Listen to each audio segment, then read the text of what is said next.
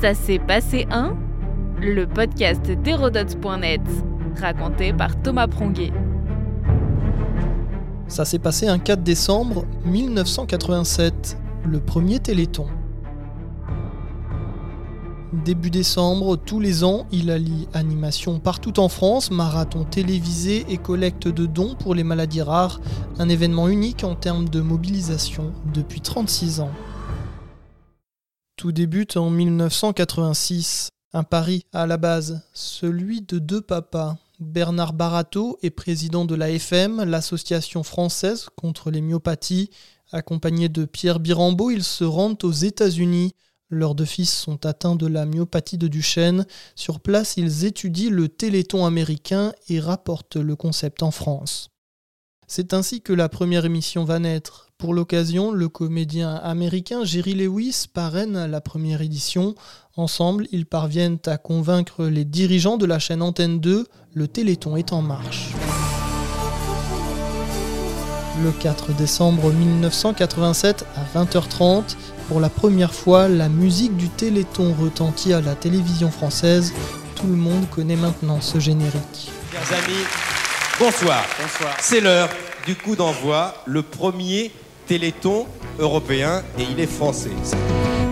pour donner, tout donner. Pour la première émission, Michel Drucker, Claude Sérillon, Gérard Holtz et Jacques Chancel se relaient pendant 28 heures non-stop en direct des studios de Radio France. C'est alors la plus longue émission jamais produite dans l'Hexagone.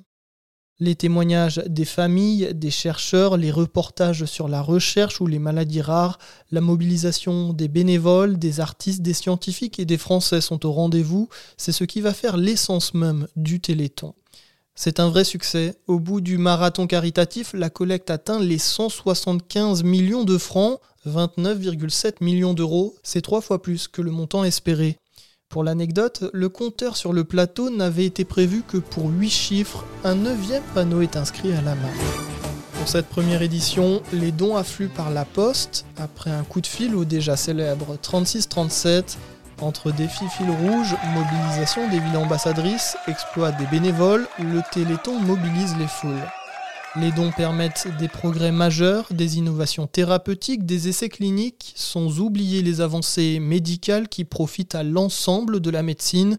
Le Téléthon aujourd'hui cumule plus de 215 000 bénévoles et 50 000 associations engagées sur le terrain à travers 13 000 communes. L'émission dure 30 heures en direct et toujours un sacré défi. Du premier Téléthon est né un exploit et le début d'une aventure unique. Notre podcast historique vous plaît N'hésitez pas à lui laisser une note et un commentaire ou à en parler autour de vous. Et puis pour en apprendre plus sur l'histoire, rendez-vous sur hérodote.net.